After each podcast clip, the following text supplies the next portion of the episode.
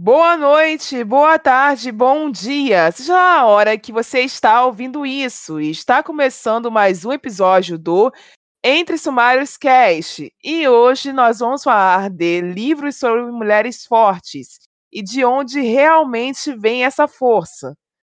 Agora roda a vinheta.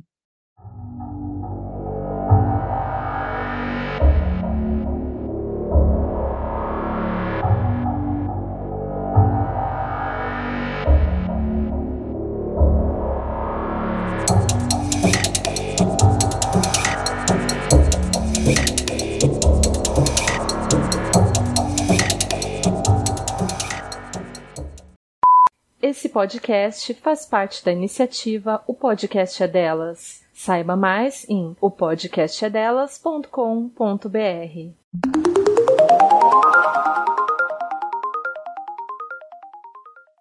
Ei, ouvintes, sejam bem-vindos a mais um episódio. Esse tema foi sugerido pela nossa ouvinte e seguidora Nada Escreve, arroba Nada Escreve, também conhecida como a escritora Eduarda Nadez.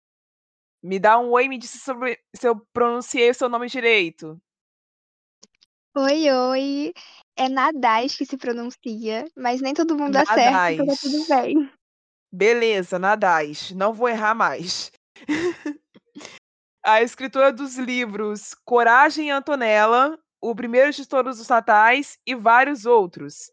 E aprofundando mais um pouco sobre esse tema, antes da gente começar a citar exemplos, a nossa discussão hoje vai tentar analisar como a exploração da força feminina, quando escrita por algumas pessoas, geralmente homens cis héteros ou mulheres em posições de privilégios sociais, revela estereótipos de mulheres fortes na ficção que quase sempre estão associados a três elementos apenas: riqueza financeira, ou qualquer equivalente a isso no mundo da fantasia, poder político, seja este herdado ou arrancado de alguém.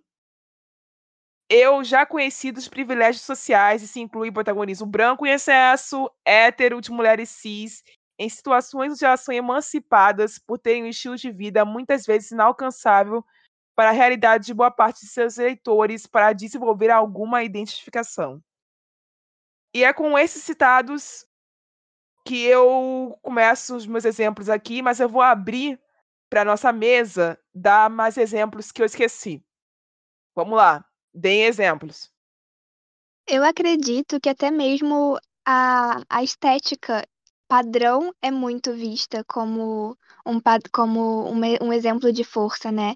Eu já cansei de pegar livros e tá lá, fulana é muito bonita. E por isso, e vem tudo, toda uma descrição dela.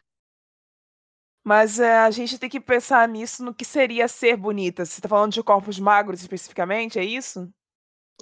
Geralmente, inclusive, são loiras dos olhos claros e são descritas como corpos de dar inveja. Quando sai desse padrão, ela entra naquele estereótipo, né? Do tipo. A, a protagonista que é deixada de lado pelo o, o interesse romântico dela porque tem uma outra pessoa, uma outra mulher na jogada que é muito mais bonita que ela, então logo ela tem que ser o patinho feio. Então existe uma dicotomia de força e fraqueza nesse caso, certo? Eu acredito que sim. Inclusive a gente estava até comentando no nosso grupo sobre como isso parece que tem uma força muito maior em gêneros é, focados onde o romance é a peça principal do enredo da história, né? Sally, você concorda com isso ou você vê algum exemplo disso em fantasia? Eu acho que eu vejo exemplo disso em romantasia, né? Muitas vezes. Ok, justo.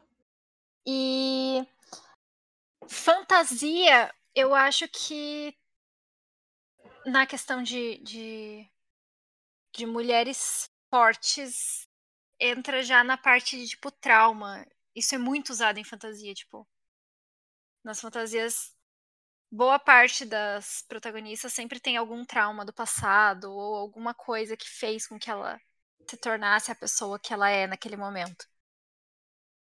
Gente, eu vou confessar que como a leitora de especificamente terror e ficção científica na minha e suspense, abre aspas, na minha cabeça era normal, fecha aspas.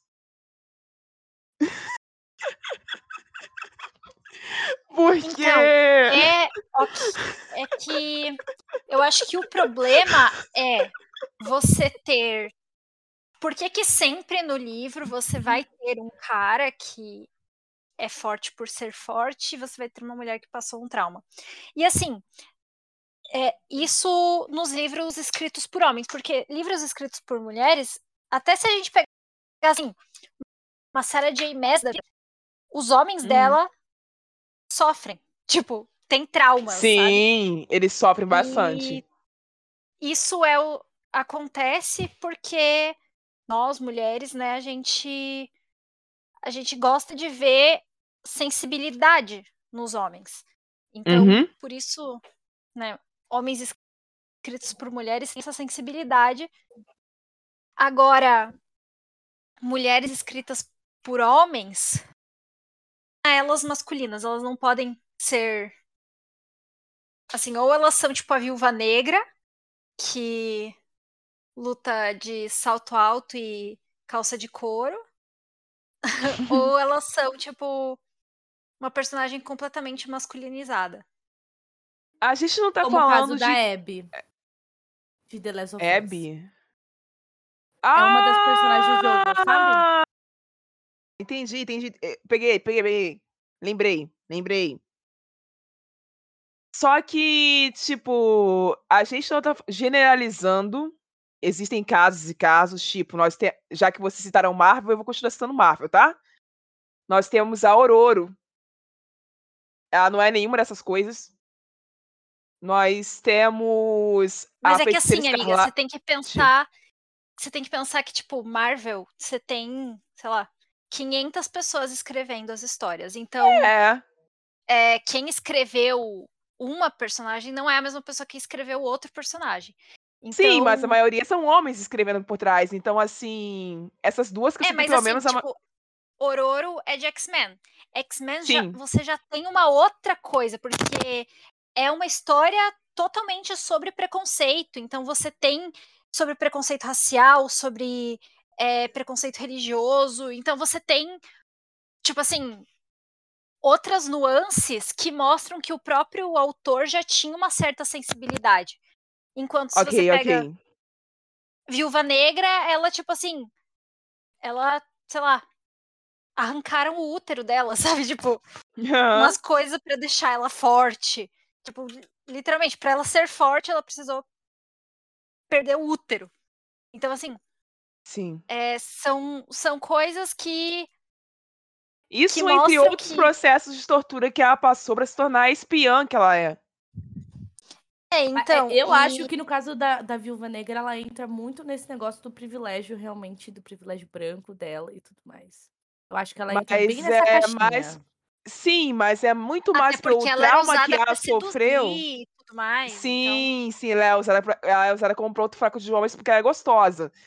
Mas, é, mas a questão da viúva negra é muito mais acentuada pelos traumas que ela teve que aguentar enquanto ser humano, não apenas enquanto mulher, mas, mas enquanto ser humano, para resistindo a esses traumas, ser intitulada a melhor, uma das melhores espiãs da história, do que a questão do privilégio branco em si, porque a Viúva Negra é um experimento, ela é o resultado de um experimento que deu certo, ela é como se fosse uma espécie de Capitão América. Só que ao invés de injetarem uma, uma droga nela que deu pra ela super força, eles torturaram ela até que ela se tornasse aquele. Aquela, aquela agente, que é, que é tipo um monstro por dentro. Eles, eles arrancaram tudo dela até que ela quase não tivesse sentimentos. A transformação dela no MCU desde o início é uma abertura do desencadeamento de sentimentos dela, porque ela foi treinada pra não ter sentimentos. É muito diferente você pegar uma pessoa com esse histórico e colocar no local de branca privilegiada. Por mais que se a gente analisar o, o- no amplo e pegar quantas mulheres negras importantes existem na Marvel, você vai inclusive você vai notar isso. Mas agora a- se a gente separar e analisar isoladamente, a gente vai ver que não é tanto essa questão, mas sim uma outra. Agora que nós já passamos pelo tempo de definir quais são esses possíveis traumas, lugares de privilégio e etc., nós vamos para o outro lado dessa história para tentar dar exemplos positivos de demonstração de força e citando livros e personagens que são exemplos escancarados disso ou então velados que quase ninguém percebe.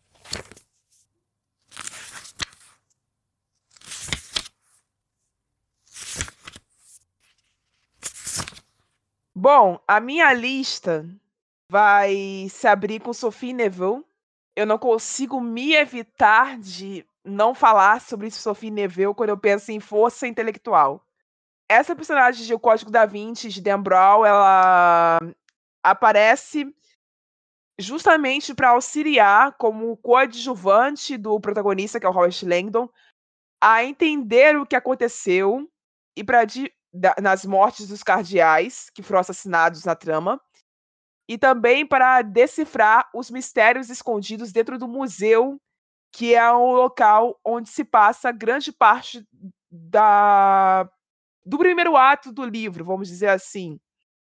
Sem falar que a Sophie Neville tem uma grande participação no todo da história, porque ela volta a aparecer em Anjos dos Demônios, apesar de ela não ser o, o foco principal, ela volta a aparecer em alguns momentos, mas na primeira aparição dela em Código da Vinci, ela tem o papel principal como carro-chefe da história, porque ela é parte do que está sendo procurado.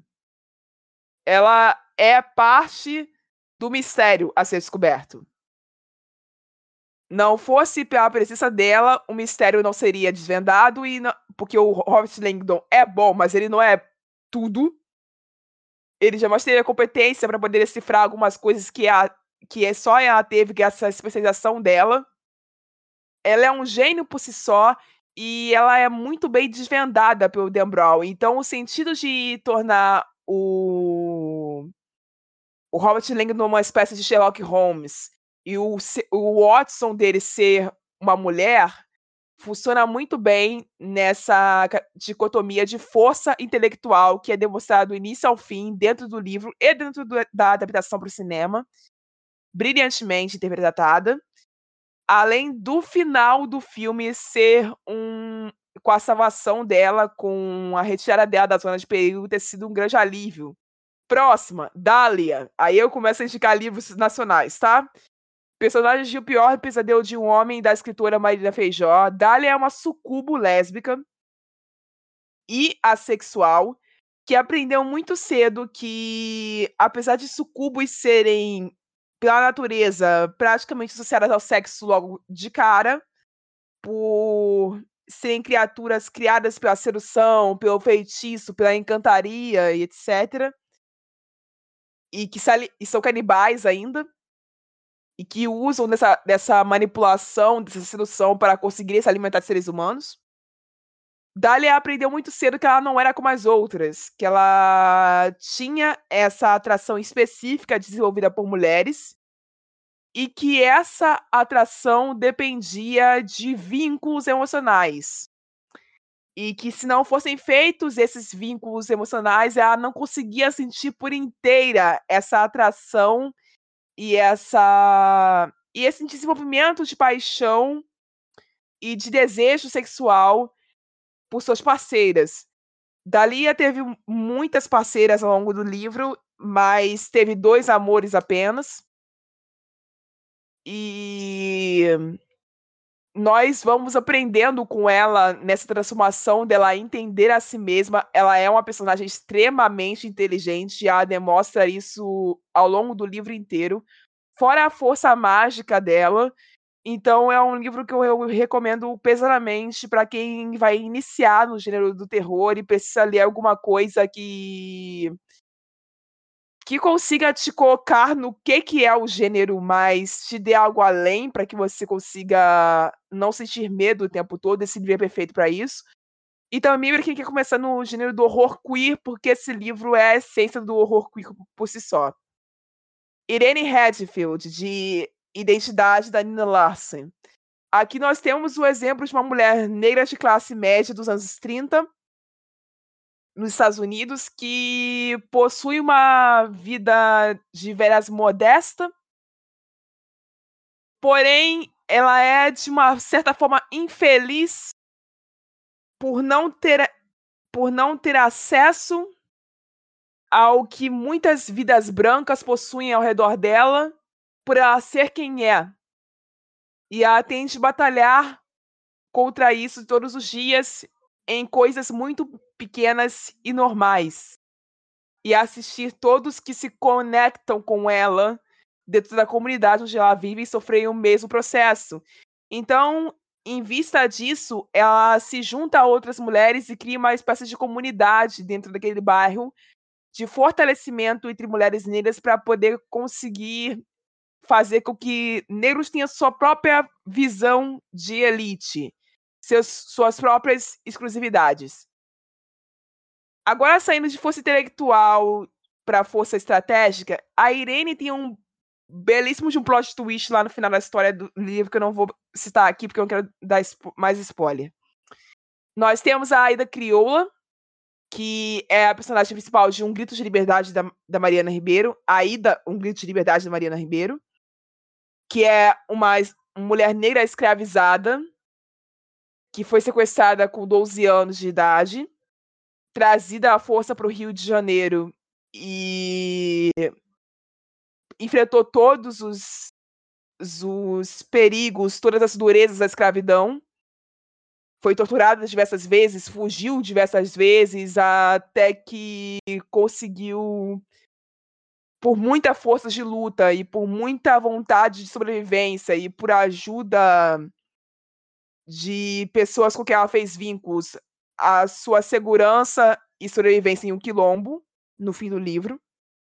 Mas até lá ela teve que abdicar do amor da vida dela, ela teve que assistir um filho morrer, ela teve que assistir amigos morrendo na frente dela, ela teve que carregar muitas feridas físicas e psicológicas, mas ela teve, em todo o tempo, uma força estratégica inigualável dentro do livro de conseguir se livrar das mazelas que ela é obrigada a viver, que ela é sujeitada a viver, a condição dela de mulher escravizada tanto para fugir das prisões onde ela foi colocada e permanecer fora delas durante um tempo, quanto para, do meio para o final do livro, conseguir formar seu quilombo após conseguir sair fugindo com mais um, uma turma de escravizados da Casa Grande.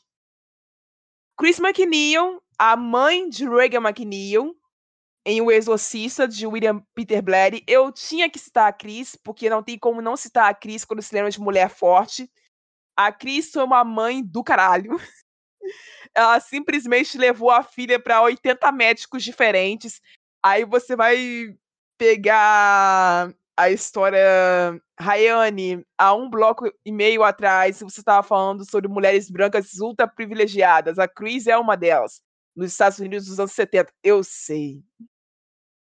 Só acontece o seguinte: a Chris estava lutando contra um dos demônios mais poderosos do inferno. Então a gente dá um descanso para ela, tá, tá bom?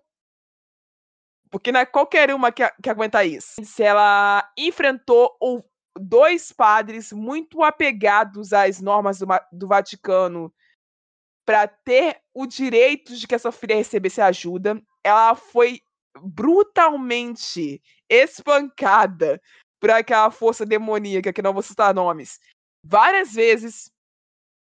E também sofreu outros tipos de violências psicológicas durante o processo de exorcismo e após a ele. Então, assim, Chris McNeil sobreviveu. Chris McNeil conseguiu levar a, a, e criar sua filha depois do exorcismo. Chris McNeil foi uma das grandes heroínas dessa história. Então não dá para esquecer dela. E por último, eu não podia deixar de falar de uma vilã nessa história, a Clary Kendrick, que também é do livro Identidade da Nina Larsen, que é uma mulher negra de pele clara que se passa por branca para conseguir sobreviver dentro de um cenário onde a maioria das pessoas são brancas e que ela reencontra a sua ancestralidade e a sua identidade quando ela se coloca na mesma com comunidade da Irene e as duas sofrem o confronto que dá a, a substância do livro. A Claire tem uma, uma, um arco horroroso dentro do livro. Ela é uma vilã por, propriamente dita em todos os, os pontos. Ela se casou com um homem branco rico por interesse, para se sentir melhor de vida e para e para esfregar esse status na, casa, na cara de todo mundo. E ela fez todas essas coisas porque ela tinha enfrentado na infância uma vida muito dura. Querer assumir o pouco de negritude e ancestralidade que ainda resistia dentro de sua família. Então ela aprendeu do jeito duro e resolveu ter revidade de um jeito mais, do, jeito pior. Não estou dizendo que eu aprovo o que a Arwen, o que a Claire fez. Eu estou apenas dizendo que nas circunstâncias onde ela cresceu, nas circunstâncias onde ela se fez mulher, era a melhor escolha de força que ela podia fazer por si mesma. Ainda que tudo desse errado depois. É isso, eu posso falar pra Sally. Ok.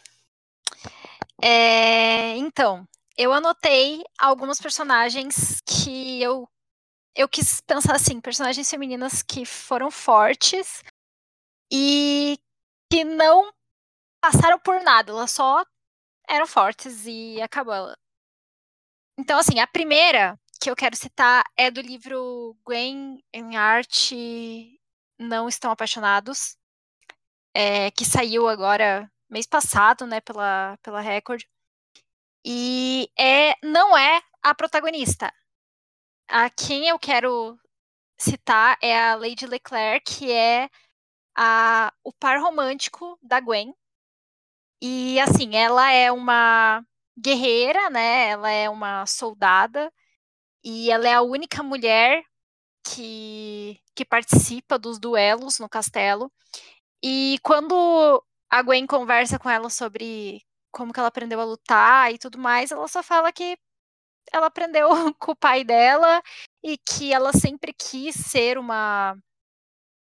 Eu não lembro agora como que, que se fala, tipo, uma paladina, não sei exatamente qual que é o cargo que colocaram no livro em português, mas ela sempre quis ser um, um dos soldados da, do castelo e é o sonho dela e ela sempre quis duelar e por isso que ela duelava. Ela não estava tentando provar nada para ninguém, ela não estava tentando é, superar um trauma do passado, ela só era aquela pessoa e eu quis usar ela como exemplo porque é no é uma personagem forte no sentido mais literal da palavra, porque ela é tipo forte, tipo malhada. Então, é isso, sabe? E pronto, ela só é.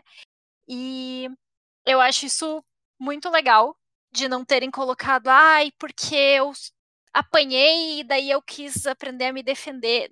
Não, é só queria. Ela só queria e ela fez o que ela queria. É... E daí tem outros tipos de força. Então a gente tem outros tipos de, de sinais de que uma personagem é é forte e é mais do que as outros personagens que estão ao redor dela. É, e aí eu não podia, né? Eu coloquei sim três dos meus livros favoritos, então, porque parece que eu tenho uma, um certo padrão nos livros que eu gosto. Mas a primeiro é a Célia, de Circo da Noite. E ela é muito inteligente. Ela é uma, uma mágica, né? Uma, uma ilusionista. E ela é muito talentosa naquilo que ela se propõe a fazer. E ela, assim, talvez dê para dizer que tem aí um trauma do passado, porque querendo ou não, ela foi treinada pelo pai adotivo, pelo pai dela a fazer isso.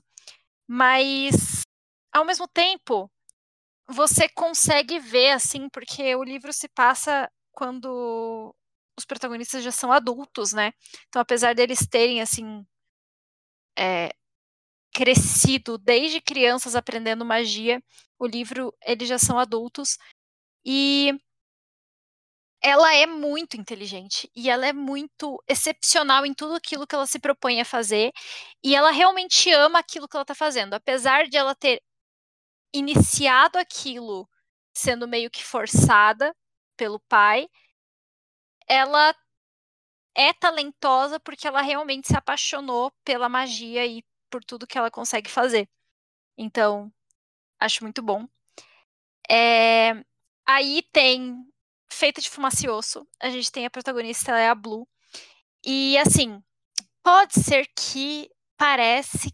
Assim, como que eu posso explicar? Porque é um livro que fala sobre reencarnações e tudo mais. Então, assim, você meio que tem traumas do passado, mas não é dela, é tipo de vidas passadas e ela nem lembra do que tá acontecendo. Então, ela só faz as coisas porque ela tudo que ela faz vem tipo de amor e não de medo e não de ser ameaçada. Então, ela é uma garota humana que foi criada por demônios, por monstros. E ela esses tutores dela, né? É, você tem o tutor dela que o que ele faz é ele pega dentes e ele coleciona dentes. Ela não entende, ela não faz ideia do que está acontecendo, de por que eles fazem isso, mas ela ajuda, vai lá, busca dentes e, de, e traz para esse tutor. E em nenhum momento, assim, ela foi ameaçada a fazer isso, foi é, coagida. Não, ela só ajuda porque ela quer. E quando chega o momento que é, no início do livro, você tem. É um livro de, de 10 anos atrás. Então, assim, se você não leu, você tem que ler. Mas o que eu tô falando aqui não é spoiler, é meio que, tipo, os primeiros três, quatro capítulos. É, você tem as portas, né, que permitiam que ela chegasse nesses demônios que são a vida dela foram fechadas por anjos. Ela não faz ideia disso, ela não sabe quem são esses anjos, mas as portas têm, foram tipo queimadas assim, e agora ela não consegue passar por essas portas. Então, ela precisa, né, juntar toda essa força dela, mesmo ela não fazendo ideia, porque ela nunca se deu tratar por que que eles colecionavam dentes ou o que que a família dela fazia da vida. Ela nunca se preocupou com isso antes, nunca precisou se preocupar com isso. Agora ela tá, ela se vê sozinha porque toda a família dela ficou de um lado da porta e ela ficou do outro no mundo dos humanos e ela decide que então ela precisa dar um jeito de salvar a família dela, de reencontrar eles. E isso exige muita força dela, porque você vê que ela era muito protegida, ela era muito. Apesar dela conviver com pessoas que não são muito. com ladrões de cemitério, porque roubavam os dentes e coisas do tipo. Apesar dela conviver com muito erradas, sempre foi muito protegida e muito é, inocente quanto a tudo que estava acontecendo ao redor dela. Então, ela, ela precisou encontrar essa força que existia dentro dela para conseguir resgatar a família dela e, e descobrir o que estava acontecendo. E eu acho isso excepcional, é muito bom esse livro, leiam. E aí, é, eu também coloquei é, a Citra de Ceifador. E assim, Ceifador é uma trilogia e é uma trilogia excepcional, muito boa, maravilhosa, amei. 10 estrelas. E essa protagonista, né, a Citra, ela tá numa disputa porque só um dos aprendizes vai se tornar um ceifador. E é ela contra um menino. E assim, não quero dar spoilers de nada, mas no decorrer da trilogia, você tem muitos personagens muito fortes, mas a Citra, ela me encanta de uma forma, porque ela também é muito inteligente, ela é muito determinada, dá tudo de si. E quando chega o momento de dar um passo para trás e, e analisar e admitir que você tomou uma decisão errada, ela tem essa força de reconhecer os próprios erros. E isso eu acho que é tipo é uma coisa que a gente não vê muito é, nos livros. A gente vê muito o personagem quebrando a cara, mas a gente não vê ele ante antecipando que a decisão dele não é a melhor decisão e recalculando a rota. Então, por isso eu acho que essa é uma personagem muito interessante, porque a forma como ela faz isso de de tipo, beleza, eu acho que eu pisei na bola, eu preciso fazer isso de outra forma. E o livro, né, a trilogia inteira do de Ceifador tem muito disso. Então você os personagens erram muito e eles têm que tentar de novo para tentar até acertar. E isso é muito, muito legal, muito interessante. E assim, eu podia citar mais uns 30 livros, mas nem todos têm personagens que começam com esse passado limpo, começam sem traumas e coisas do tipo. Mas eu acho que um que eu queria citar, mas que não tem em português, é o Casting Firelight, da Dana Swift.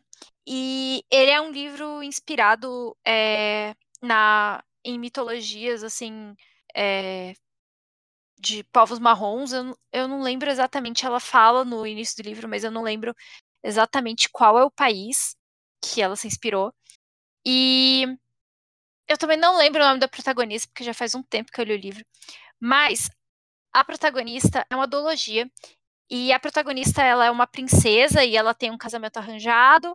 E ela não quer esse casamento arranjado, porque ninguém quer casamento arranjado. Ela não conhece quem é esse pretendente dela. E mas ela é uma personagem muito incrível, porque assim, ela não é, é aquela princesa que tem rancor ou que não quer assumir o papel e que tá ali só sobre, tipo, por obrigação, que vai ter que assumir o trono, ai que merda, não queria isso. Não, ela ama o povo dela, ela ama o, a cidade dela, ela ama é, todo mundo ao redor dela e ela tem poderes mágicos e ela quer usar esses poderes não para ela, mas sim para o povo dela. E eu acho isso muito legal. É muito bonito e é uma coisa que você vê muito em mitologias é, do, do Oriente, assim, essa coisa de tipo. de querer é, compartilhar com o, o povo a, o, o monarca querer compartilhar com o povo. E eu acho que esse livro, ele, ele assim, ele é mais eu acho que ele é young adult. Ele não é assim um livro adulto. E eu acho que essa protagonista, ela transmite isso de uma forma muito legal, essa força e essa determinação e é um exemplo de muito muito positivo de como ser um líder de uma nação ou coisa do tipo. Eu sou uma pessoa, como todo mundo sabe, muito focada no romance. E como a gente estava conversando, as minhas personagens sempre vão estar focadas no romance, porque, enfim, eu acho que combina muito com o tema. E eu não poderia começar com outro personagem que senão a Nora Stephens, de Louco por Livros, da Emily Henry. Que aqui a gente tem é, traços do que. A gente já está falando que seria um teoricamente trauma. Só que aqui a gente tem a Nora, que é a irmã mais velha da família, e quando elas perdem, porque são duas irmãs, quando elas perdem a mãe, ela se sente na obrigação de cuidar da mais nova. É... Mas aqui a gente tem uma diferença que é porque assim, eu acho que a Nora ela é muito parecida com o que a gente já está acostumada em ver em alguns personagens masculinos de livros de CEO e coisas do tipo. Até porque ela, a Nora, é uma workaholic, né? Ela é uma agente literária. E ela tem um encontro com o par romântico dela no primeiro episódio e eles acabam se odiando. Então, é um, enemies to lovers, apesar de não ser muito. Eu não considero muito bastante isso. É, como, por exemplo, em leitura de verão, que eu acho que tem muito mais essa, é, uma competição, um enemies ali, do que em Louco por Livros. Mas é, a personalidade dela é muito focada nesse, no que a gente vê nesse, nos personagens masculinos. Não que o Charles não tenha isso, mas só que a Nora é muito aparente isso nela. Até que ela se vê no livro é, de uma das autoras que ela agencia. E ela começa a se ver ali e ela se assusta, é, pensando que ela vai acabar sozinha no final, até porque todos os caras que ela namora encontram mulheres para casar depois né? Mas aqui a gente vê a personagem ela desaprendendo a tirar do ombro dela toda a responsabilidade que ela tinha da irmã mais nova, que já é casada e tem filhos, né? Ela tem duas meninas e tá grávida ainda. Então, ela, mesmo assim, com tudo isso, ela não percebe que a irmã dela cresceu e ela ainda assim ela se sente responsável pela irmã. Então a gente vê todo esse processo dela de se desapegar da própria irmã enquanto ela conhece um amor e a gente tem aquele aquela peça-chave que seria muito de romance é, de comédia romântica. Só que aqui você percebe algo diferente do clichê, porque a Nora, mesmo amando, ela se escolhe. E assim, não é porque o, você, a, você pode até achar que não vai ter um final feliz, mas tem um final feliz, mas é de uma forma diferente. Até porque quando eles estão separados, ela decide focar na carreira dela, focar no sonho dela, que era ser editora, e no caso ela teve que focar no que dava dinheiro, que era ser agente. Então você vê o crescimento dela profissional na vida até ela conseguir um amor. Então, tipo assim, não é que o romance é a vida dela o romance faz parte da vida dela. Eu acho muito interessante é, toda a construção que a Emily faz. Não é o primeiro livro. É, eu poderia até citar a leitura de verão aqui, no caso da January, mas eu acho a Nora muito mais forte do que ela, porque a January ela tem muito mais carregado nela um trauma que faz muito mais importância a história do que de fato a Nora, porque a Nora tem um trauma, mas o trauma dela, ele é uma consequência na história também, entendeu? Tipo, ele não é o plot principal. Então, eu acho maravilhoso, sério. A Nora é uma das personagens que mais me surpreendeu como uma personagem feminina em muito tempo. Após isso, eu vou citar duas personagens em um livro só, que é um livro de dark romance sáfico, que na verdade não é um livro, é um conto, né? Que é o Renascimento da Fênix, da Gabi Santos, que inclusive falo dela aqui com frequência. Então a gente tem a Helena Pirasquevas e a Sofia Lousada, mas que pode ser chamada de Guadalupe. De primeira a gente tem a Helena. A Helena ela cresceu na máfia. Então, assim, ela tem um codinome que chama Fênix de Sangue. Ela, basicamente, é a torturadora ali no meio, tipo uma ceifadora e tal. É, eu acho que não ceifadora, porque ceifadora, se não me engano, é um codinome de outro personagem. Mas ela ali, ela participa de todas as, as torturas envolvendo a máfia. Então, assim, ela é uma personagem só forte por ser ela entendeu? Com um cargo muito importante na máfia e que quando ela é subjugada ao papel, basicamente, das mulheres na máfia, que é casar com outro mafioso, ela simplesmente virou e matou o próprio marido. E na história ela é uma mulher lésbica que acaba conhecendo a Guadalupe. A Guadalupe é uma médica que quando elas se casam, elas têm esse relacionamento, ela acaba entrando para a máfia e aí ela, elas vivem um romance todo focado na máfia. Mas isso é foco do primeiro livro da série, que é Um Pássaro nas Sombras. Só que no meio do livro do Pássaro nas Sombras, a gente descobre uma coisa muito importante da Guadalupe, que na verdade ela é uma agente do FBI disfarçada para tentar acabar com a máfia do irmão da Helena, que é o Stephanos. Então, assim, elas se separam e a gente descobre no conto da Helena que, na verdade, tudo que a Guadalupe fez foi para salvar a vida da Helena. É, eu quis citar a Sofia porque, é, por mais que a gente tenha esse clichê de tipo assim, ah, ela era uma pessoa forte, mas se apaixonou e ela teve que largar tudo por nome do amor e tal, existe isso, mas é porque ela ia ter que matar a Helena, no caso. E esse ponto, ele é focado não na Guadalupe, mas na Sofia com a Helena. Então a gente já conhece a história da Sofia com a Guadalupe, porque ela já existia. Só que nesse aqui a gente percebe uma continuidade muito diferente do convencional, já que, é, em princípio, como a gente está falando de um Dark Romance, a gente ia ver um personagem principal, no caso da Helena, que ia estar tá com sangue nos olhos para querer punir a personagem, a outra personagem, que no caso seria a Sofia. Só que aqui elas acabam se reencontrando e tudo que a Helena quer é respostas do que elas tiveram antes. E por que do que aconteceu na história delas. E por que ela foi embora e tudo mais. Então a gente tem uma construção do romance muito focado numa questão de confiança entre as duas e ela descobrindo que, na verdade, a pessoa que ela ama não é a Guadalupe, é a Sofia. Eu acho elas, por si só, muito forte, as duas. Eu acho uma construção de romance um pouco diferente do convencional também. E no final, a Sofia volta pra máfia e larga a polícia. Então, tipo, é, é muito interessante. E caso, é, para não ficar dúvida, a Sofia ela já trabalhava exatamente nesses tipos de é, missões, onde ela conhecia uma mulher no qual ela tinha que eliminar.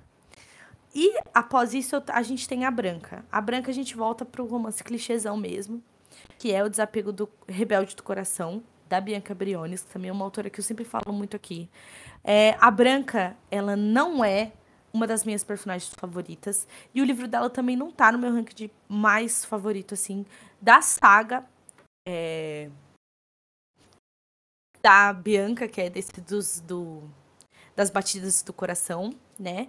É... Mas a gente tem que tirar o chapéu para a construção dessa personagem feminina, que é muito diferente do convencional também, até porque a gente está tratando de uma história que tem triângulo amoroso, mas no caso da Branca a gente tem duas, é, dois caras que estão envoltos com ela, que na verdade não é que eles têm esse triângulo amoroso, é que na verdade ela foi casada com um e aí ela se separou dele e agora ela está se envolvendo com outro cara, só que o Lex acaba voltando para a vida dela. E aí tem um bebê no meio da história tudo mais. A Branca, ela é uma personagem também que é, ela não ela é independente, ela tem um emprego, ela tem a vida dela, ela ajuda muito as amigas em volta dela. E ela vive os romances dela do jeito que ela quer. Ela que manda na, na parada dos, dos relacionamentos dela. Então ela, ela acaba se envolvendo com Lex antes e eles se dão super bem. E sem pensar, eles se casam, mas em menos de um ano e meio eles se separam. Porque simplesmente ela, eles percebem que eles não são bem juntos, assim, como um casal é, e sim como uma atração física e sexual. Só que quando ela se começa a envolver com o Rodrigo, acaba criando um, um, sentimentos que a Branca não consegue lidar, e aí o, o Lex acaba entrando na história de novo, então ela acaba ficando muito confusa. E aqui a gente também tem uma personagem que ela se escolhe em primeiro lugar. Eu não vou dar spoiler de com quem ela fica, mas um dos, dos plots da história é o fato de que um dos, dos pais românticos dela é, acaba descobrindo que ele tem um filho. É, e para ela ficar com ele, é, ela teria que aceitar essa criança. Só que no primeiro momento ela sente um peso nas costas dela do tipo assim, cara, esse homem vai ter um filho, no qual eu não tô querendo ter filhos, mas se eu ficar com ele, essa responsabilidade também vai ser minha, até porque a criança é abandonada.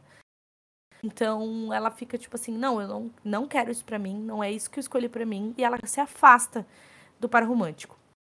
Até que acontecem coisas na história, eles acabam ficando eventualmente juntos, mas é muito interessante a gente ver uma personagem é, feminina que simplesmente se escolhe no lugar de falar, pegar a criança e falar, puta, vamos criar esse bebê, ou aquela história básica que a gente está acostumada da babá com o CEO e tal.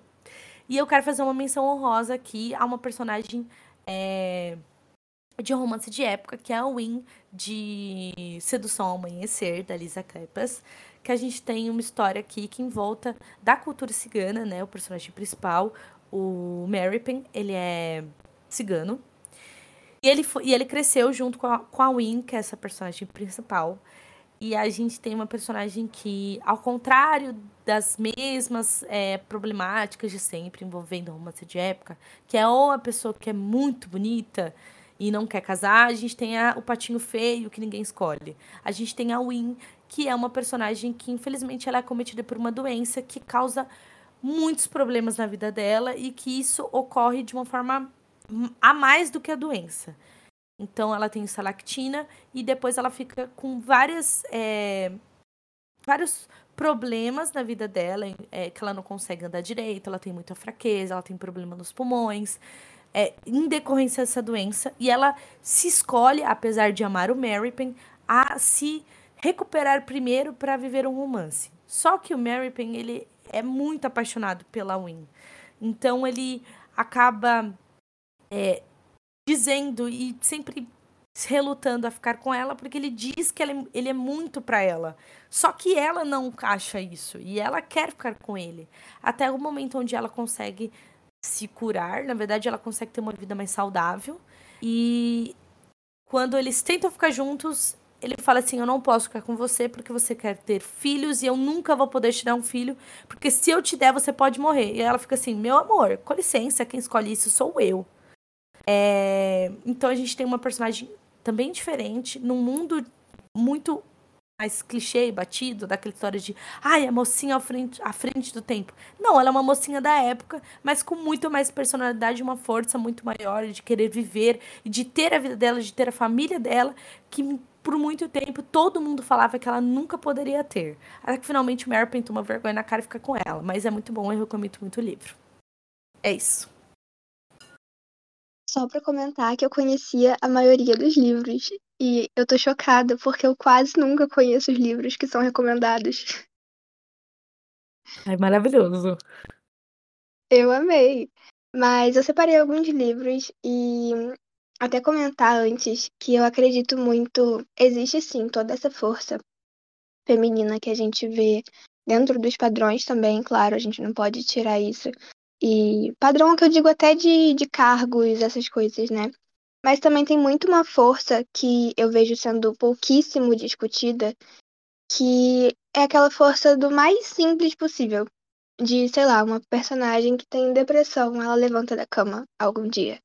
É uma força danada para fazer isso e as pessoas sempre buscam a força através de alguma coisa muito mais palpável.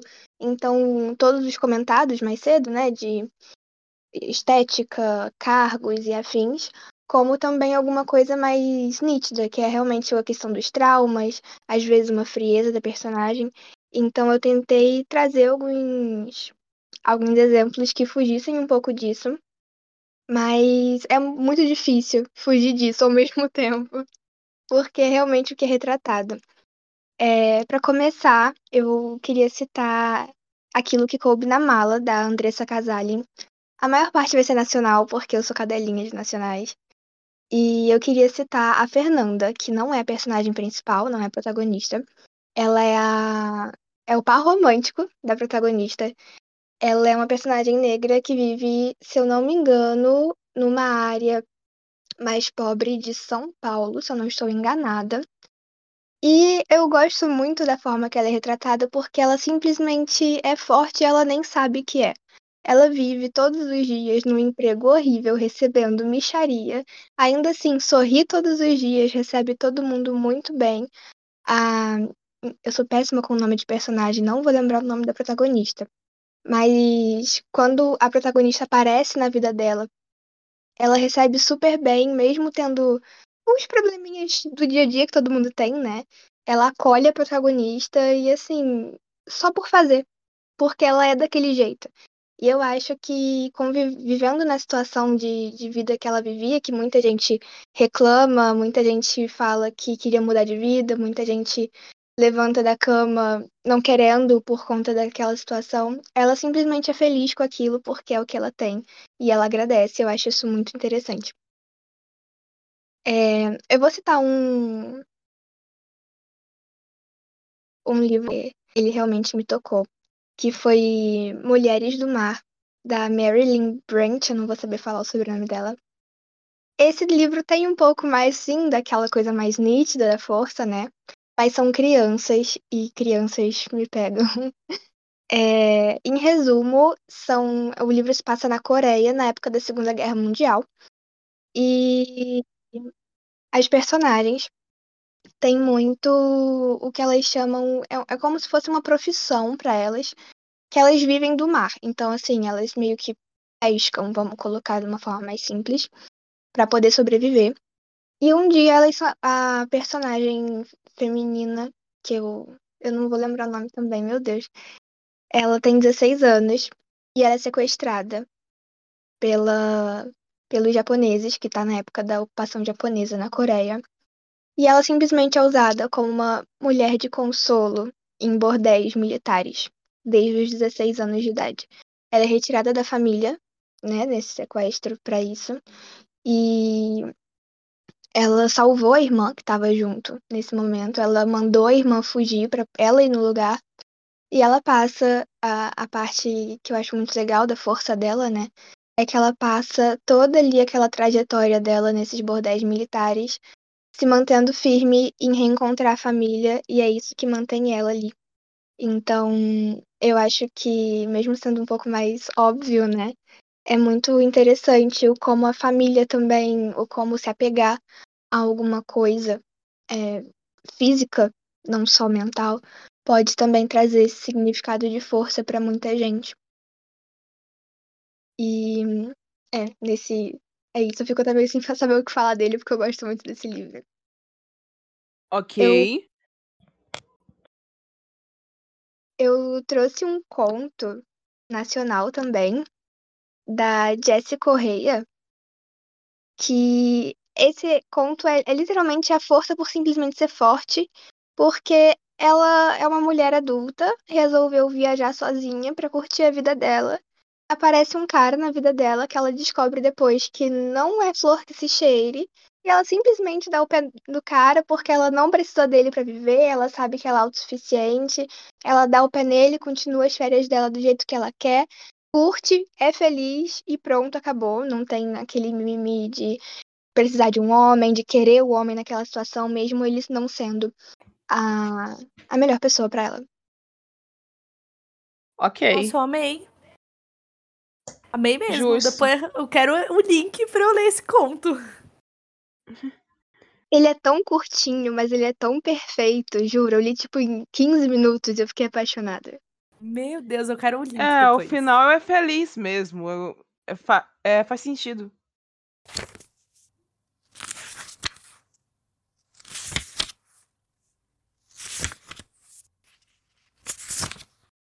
É, Último bloco, vamos pensar todas como escritoras agora e vamos tentar imaginar quais seriam os caminhos para aumentar a visualização de histórias que já existem sobre mulheres fortes, que se prevalecem acima desses estereótipos já listados nos outros blocos e tentar especular o porquê da outra camada vender mais e melhor.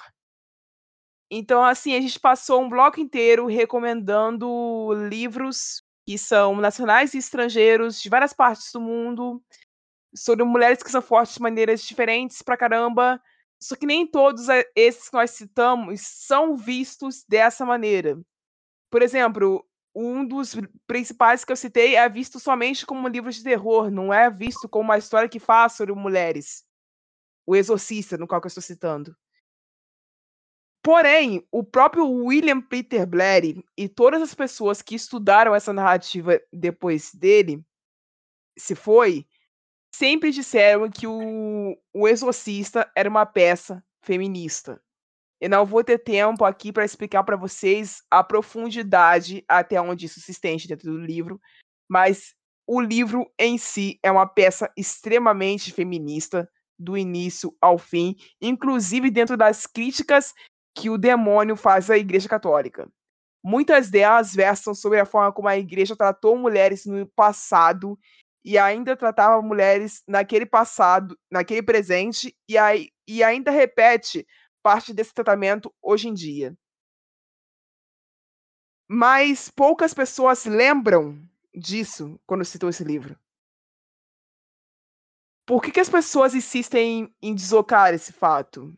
Por que, que quando a gente tenta divulgar um livro na internet, o que se ressalta é sempre aqueles livros que a Anne citou de ou é a mocinha é, forte porque ela é a gostosona da história, e ela tem dinheiro no bolso pra se prevalecer entre todas as outras, e ela vai ser sempre o motivo de tristeza de outra pessoa. Ou é a que se fortalece após a violência extrema, geralmente violência causada por um homem. Porque somente esses dois livros viralizam. É essa resposta que a gente vai tentar buscar agora. Então, é meio complicado pensar, porque eh, da mesma, é, como a gente falou no início, é, quando esse tema foi apresentado pra gente é, na, no, no, nosso grupo, para todas, foi.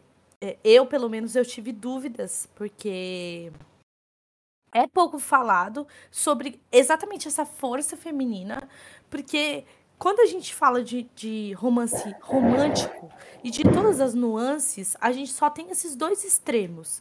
E a gente tem um, um fator que é muito pior enquanto, enquanto livro em si de romance. Porque hoje a gente vê livros sendo é, enaltecidos e viralizando quando você tem uma cena sexual envolvendo o, a, o personagem principal. Mesmo que a sua mulher seja o personagem principal, para você vender essa história, você tem que ou quase obrigatoriamente fazer uma cena separada para ela, é, onde ela está sexualizando alguma coisa, ou ela transando com o personagem principal, ou ela, sei lá, sendo gostosona. Tipo, para conseguir viralizar. E contando exatamente com algo que eu e a Rai, a gente sente isso mesmo, que é o fato do TikTok ser horrendo com questão de, de censura. Então você tem que tomar mais cuidado ainda. Ou seja, a gente está preso, às vezes, num, num limbo. Porque como que a gente sai disso? E como que a gente é, se sobressai a isso? Exatamente a, a própria Branca, como eu falei, é, ela não é uma das personagens favoritas do, do mundo das batidas perfeitas. Mas, ao mesmo tempo, eu sei que a autora. É muito importante que a autora tenha se preservado em criar um personagem completamente diferente pro rumo da história, já que as outras têm é, focos e plots envolvendo traumas que entram muito nessa questão. Tipo, ou uma violência muito extrema, ou uma criação muito extrema, ou há, um, há, há alguma coisa que é nociva à mocinha, enquanto a branca ela não tem isso. Então eu acho muito importante a gente criar esse tipo de personagem que por mais que você tenha um romance em volta da sua personagem, a sua personagem consiga ser um personagem que ela se desenvolva num meio e que ela tenha propósitos muito maiores do que o gênero se propõe a ter. Então, tipo assim, tá tudo bem a sua personagem ela ter querer uma família, querer estar ali no meio, mas você dar mais importância a outros pontos da vida dela, como hobbies, como vontades, como desejos, ou como, por exemplo, o conto que a própria Eduarda citou do dela simplesmente ir viajar sozinha e conhecer uma pessoa e simplesmente largar lá no meio do caminho, ou ela querer ficar com cara e aí só ficou com cara e não precisa ter algo a mais, sabe? Ela pode sentir atração do mundo que seja, mas ao mesmo tempo ela fala assim: eu não quero isso para mim, eu prefiro estar onde eu estou e tudo mais. A gente sabe que é muito difícil, porque o gênero ele se move através desses tipos de conexões, desses afetos, mas é muito importante a gente é, se lançar acima disso e criar outros problemas que não sejam romance, traumas, é, ter filhos ou não ter filhos, sabe? Eu acho que sair dessa rotina que a gente já tá tão acostumada, sabe? E acaba sendo difícil essa disseminação da literatura dessa forma. Eu acredito muito que vem de toda a linhagem histórica. Sempre parece baboseira falar isso, mas a gente vem de, de uma linha histórica de que mulheres eram, vamos colocar de maneira mais bruta, objetos que elas nasciam, mandavam ela casar, ela não escolhia com quem ela casava, ela fazia aquilo forçada. Então ela era quase aquele objeto ali que você colocava onde você queria, da forma que você queria, com quem você queria. Depois, quando a gente começou mais na frente, vir com, com nossos direitos e tudo mais. Era tão escasso a gente ter mulher em posição de poder e tudo mais, que qualquer mínima promoção já era uma demonstração de força. Então, você, mulheres em posição, em cargos mais altos nas empresas, começou a ser uma demonstração de força para chegar até ali. E tudo isso é muito válido, sim, óbvio, porque foi uma forma, foi um caminho de degrau em degrau para chegar até, mesmo que ainda tenha um caminho a percorrer, a chegar num nível que é muito mais fácil hoje em dia encontrar mulher em posição de poder e tudo mais, mas acabou que a força se resumiu só a isso.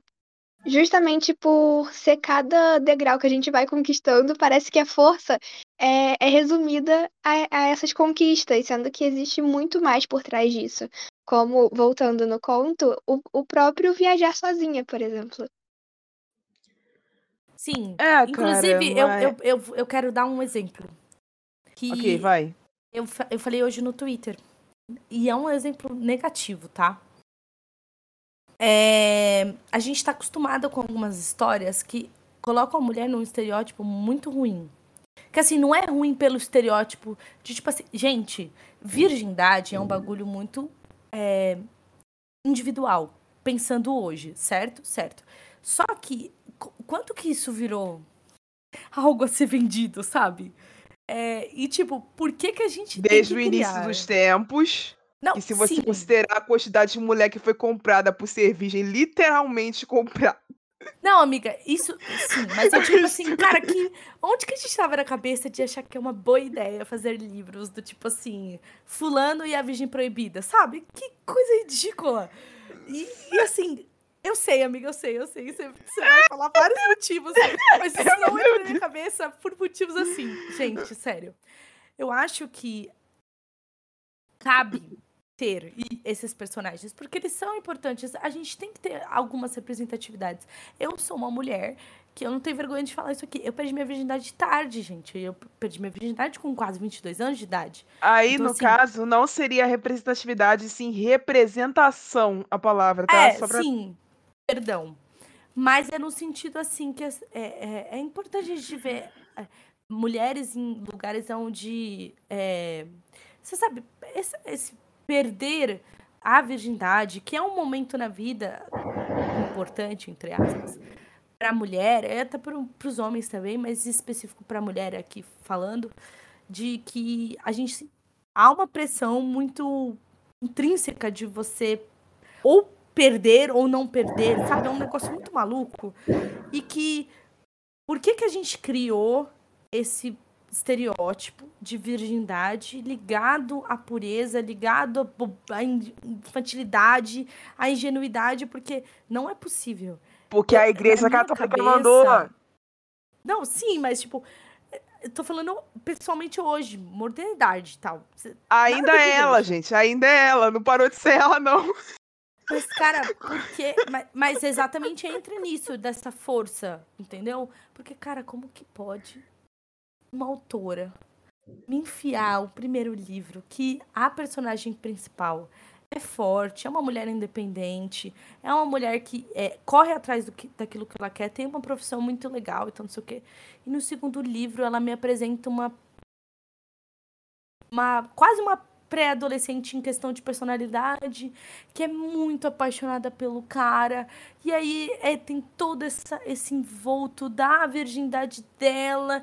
E que, meu Deus do céu, ela precisa perder a virgindade dela com esse cara. Aí ela finge que ela tem um namorado. E aí são várias escolhas ruins que você transforma um primeiro livro muito bom num segundo livro péssimo, sabe? Pelo amor de Deus, gente. Eu acho que agora a gente falando isso, vamos pensar como escritores, pelo amor de Deus, parem com essa história de, de virgindade. Ai, anjos, fadas, uns negócios muito brancos, não sei o quê. Pelo amor de Deus, gente. Simplesmente. Isso aí é um ponto muito negativo. Estou aqui falando, e é de uma autora que eu gosto muito, tá? Ai, cara, assim, eu sinto te informar, você, Eu a sei. Eduarda, os ouvintes, o restante do mundo que ouvi essa história. Eu sinto informar vocês todos, mas vai continuar, tá? Eu sei. E assim, a, a tendência, assim como o caso do, do aquecimento global no planeta, é piorar, tá? Porque. gente, desculpa. A gente começou a ter virgem nas histórias, gente. Assim, existe. É, é, o estereótipo virgem é, existe faz muito, muito, muito, muito tempo. O o problema se desencadeia no, na. Vamos usar a modernidade como ponto de partida agora, sem voltar no tempo e falar sobre quem é a causadora principal disso desde o início dos tempos, apesar de já ter citado ela há minutos atrás. Epidemia cultural de ficção cristã em crescimento e uhum. ainda mais uma epidemia cultural de ficção para a extrema direita crescendo. Sim. Aí a gente vai ter que fazer um outro episódio para estudar o porquê que essa ficção para a extrema direita surgiu e o porquê que ela está em alta agora, mas resumindo para avançar um pouco, existe um grande apelo na sociedade agora em voltar para a pureza, em voltar para os chamados bons costumes, em voltar para o mundo conhecido onde existia-se uma romantização de um mundo tranquilo, de um mundo perfeito, de um passado idealizado, onde as coisas eram mais simples. E esse apelo existe culturalmente não só para os livros, quanto também para as músicas, para os filmes e para várias outras coisas. Vocês percebem isso com facilidade quando nós estudamos essas estatísticas que saíram há pouco tempo atrás de jovens que reclamam constantemente sobre o excesso, entre aspas, de cenas de sexos em conteúdos audiovisuais. Sim. Da onde vocês acham que saiu isso? É dessa epidemia cultural, de uma ficção higienizada, de uma ficção voltada para um passado idealizado onde tudo era mais puro, tudo era mais certo, tudo era mais simples. Esse passado só existiu para uma elite muito concentrada e nichada em certos países que ficam tentando voltar a ele todo, a todo momento sem parar para pensar que enquanto elas se fechavam nessa espécie de bolha, elas oprimiam outras pessoas que estavam perifericamente, literalmente falando nesse caso, ao redor dessa bolha. Então, e... nós temos todos esses problemas juntos. Tá, fala. Não, e é. E, e tem, eu tenho um livro pra citar também. Isso que você falou. Deixa eu só pegar o nome dele que tá no meu Kindle. Que é um livro que eu acabei pegando no Exploda Seu Quinto na versão. Exploda Seu Kindle, tá? Pra não ficar esquisito. Que foi na versão americana. Peraí chama The Lavish Cowboy. Que é basicamente assim, é um romance racializado entre uma mulher negra e um homem branco. E as primeiras páginas do livro, ela é focada exatamente nessa visão que a gente tem sobre elite. E como o fato dela, da personagem principal ser uma, uma mulher negra, que tá indo para uma cidade do interior e ela vai para ser babá, ela tá indo para fazer esse esquema, só que na visão, na época, como é um romance histórico, é, as mulheres tinham duas funções. Ou elas iam, de fato, para ser as babás, ou elas iam para ser exatamente, basicamente, uma concubina pros, pros donos de terra e tudo mais. E a primeira vista que a gente vê a personagem principal com outros homens brancos, que não é o patrão dela, no caso, é, é exatamente ela sendo colocada nesse papel de tipo assim, e aí, para quem que você tá vindo para ser uma concubina? E ela fica muito irada. Então, tipo assim, é muito sobre isso mesmo, é sobre é, essa opressão que você tem com, com personagens exatamente por fato de, de ter essa pureza. Mas eu também vejo que a gente está vivendo um momento muito de moda. Então, assim, a gente já teve essa moda também, dessa virgindade, todo esse pacote de virgem e tudo mais. É, se, não citando as autoras bolsonaristas, que inclusive continuam fazendo esse estereótipo. Por exemplo, o livro que eu estou citando aqui é um livro muito antigo da, é, da Sara Fidelis. Não tenho vergonha de falar que não, tá? Então, é um livro da primeira saga onde ela, ela se tornou autora. Então, é só um dos livros, entendeu? Que é o segundo livro da série. Os outros livros falam de outros tropes e tudo mais. É, e ela entrou no meio do, da literatura exatamente quando isso estava em alta. Não que hoje não esteja, mas só que estava muito mais em alta. Então, era tudo virgem, não sei o quê. Tarana, tarana. É, só que, tipo assim, quando ela volta para esse trope, ela sempre volta para esse estereótipo. Então eu acho que essa é a minha crítica. Tipo assim, ela ela consegue ir para outros rumos, ela consegue criar outras personagens e ela se re, é, não é, é ela consegue evoluir em questão de escrita quando ela se propõe a escrever outras personagens femininas com outros focos, com outras coisas, mas quando ela volta para esse negócio de virgem, aí ela dá uma normalmente é os livros que eu não curto, porque aí a personagem principal dela nunca é boa. Cara, porque você passou esse tempo, é o que eu falei para você horas atrás esse tipo de coisa atinge quase todas as idades, então é muito mais fácil de você fazer mercadoria quando o assunto é pensando na Amazon, Sim. uma questão de venda capitalista igual a essa plataforma que nós temos, com isso do que com qualquer coisa inovadora, sensacionalmente é verdade. A, é, as, acima do convencional que se está acostumado, porque é mais difícil de você vender.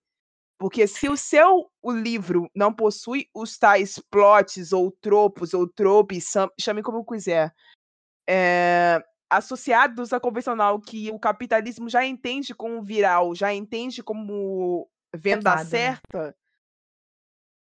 já entende como venda certa, é muito mais difícil de ser comprado por uma editora e, e é muito mais difícil de você divulgar ele de forma independente para que ele viralize. Ele vai ter que ter algo, pelo menos alguma coisa alguma vírgula de alguma coisa que atraia o público convencional para que a pessoa se surpreenda no meio do caminho. Exatamente Porque senão como o livro tá... da...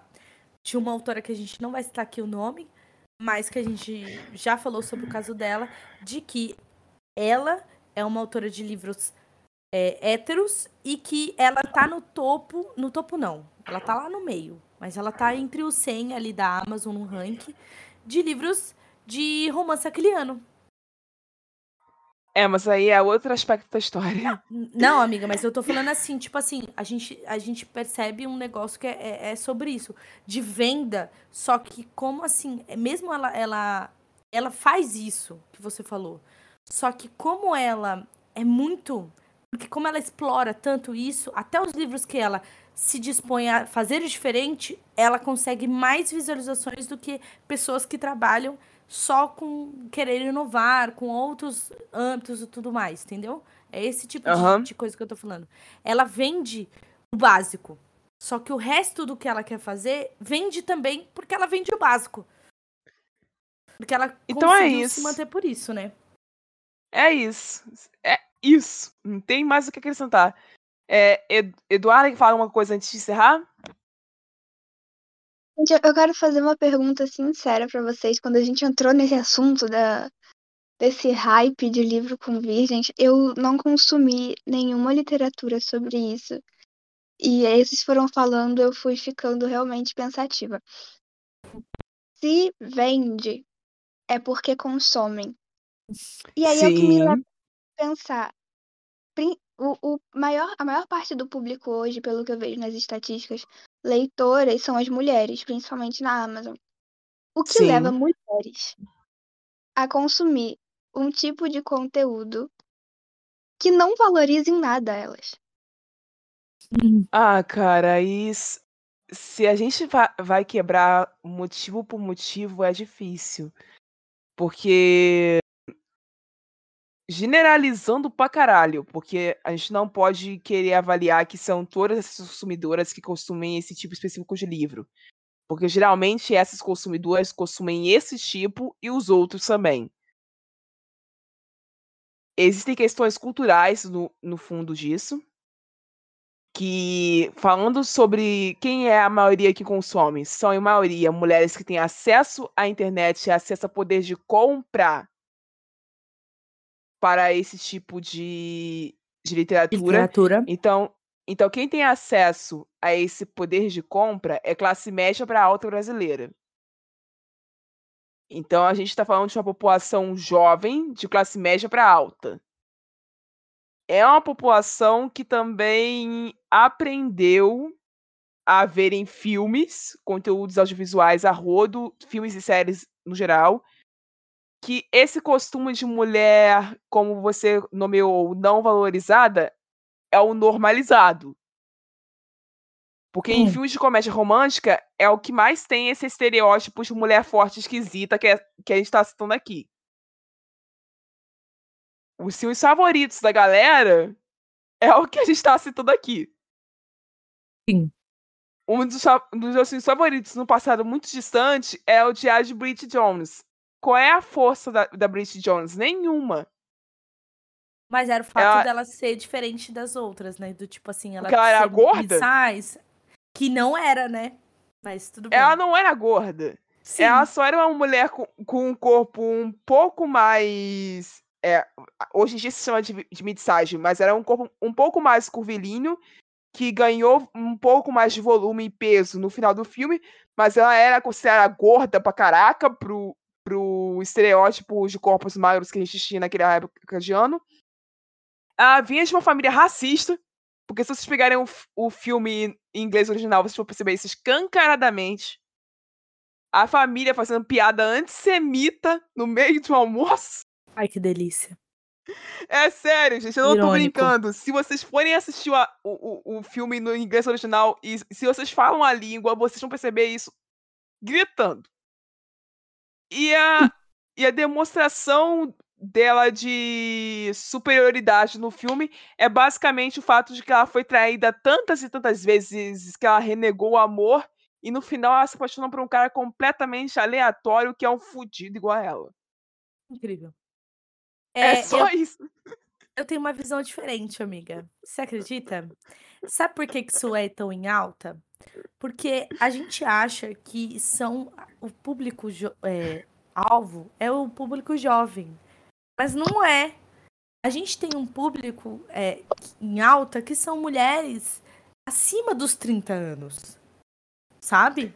Então, tudo que isso que está em volta dos romances é, convencionais da Amazon, no top 100 da Amazon, que é o que a gente já está acostumado, que se envolve em uma constante mudança de moda, de gênero, gênero não, de tema, né? Por exemplo, a gente tá vendo um negócio que era voltado pro esporte, mas aí você tem toda a coisa envolvida no, no, na máfia e não sei o que, tananã, na Virgem, são consumidos em sua maioria por mulheres acima dos 30 anos. Inclusive, a mãe de uma, da, de uma das minhas amigas, que mora na minha rua, inclusive, a gente, quando sentou comendo um churrasquinho por coincidência, ela estava falando é, dos livros que ela lia. E aí eu olhei ela mostrando o a biblioteca do Kindle dela. E eu vi umas coisas que eu lia. E aí umas coisas também que eu sempre vi em alta que eu falava, nossa, eu não quero ler isso. E ela tava lendo, eu ficava, caramba,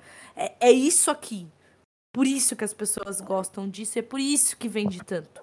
Porque a gente é, é realmente esse fato de pessoas que estão ali numa classe um pouco mais elevada, entre aspas, mas ou que pelo menos tenham ali a se dispor a, a, a, dar os 20 reais do Kindle, pelo menos do Kindle Limited, por mês, para ler aquilo, para ter hobbies de ler as mesmas coisas ou as mesmas autoras sobre isso. E aí a gente entra em vários outros, outros esquemas, do tipo, por exemplo, como nós, a, a, a teoricamente, a o público mais jovem que não concorda com algumas coisas que acontecem, ou com alguns estereótipos, ou com alguns temas que a gente já acha que já passa ali do limite entre certo e errado, entre uh, o que o povo gosta de ser de militância, a gente já fala assim, meu, isso aqui não tá bom, não sei o que, taranã, tenta cancelar. E aí, do outro lado, você percebe a autora não tá nem aí. Por que, que ela não tá nem aí? Porque o resto do público dela, que esse público que consome, que não tá nem aí, que não é, vê a autora por trás, que só quer o livro, Aí ele consome do jeito que ele quer, da forma que ele quer, e aí se apaixona por esse tipo de coisa porque é mais próximo da realidade dele, entendeu? Do que era antes, do que era jovem para ele e tal. Tá certo, então. É isso. Eu estou pensativa. Maluquice, não é? Isso, mesmo? gente. A gente pode sempre continuar essa discussão a partir daqui. É só vocês continuarem comentando sobre o assunto lá e marcando a gente nas nossas redes sociais pelo arroba Sumários, ou então respondendo aqui na caixinha do Spotify sobre o que você achou desse episódio. Outra hora, se a gente tiver material, talvez a gente traga uma parte 2 dessa história toda. É isso, pessoal. Eu vejo vocês semana que vem. Até lá e tchau. Você ouviu um programa participante da rede Podcast é Delas, uma iniciativa que fornece toda a infraestrutura necessária para mulheres hospedarem e publicarem os seus podcasts. Para fazer parte, entre em contato conosco através do site opodcastadelas.com.br ou através das nossas redes sociais, como arroba o podcast é delas.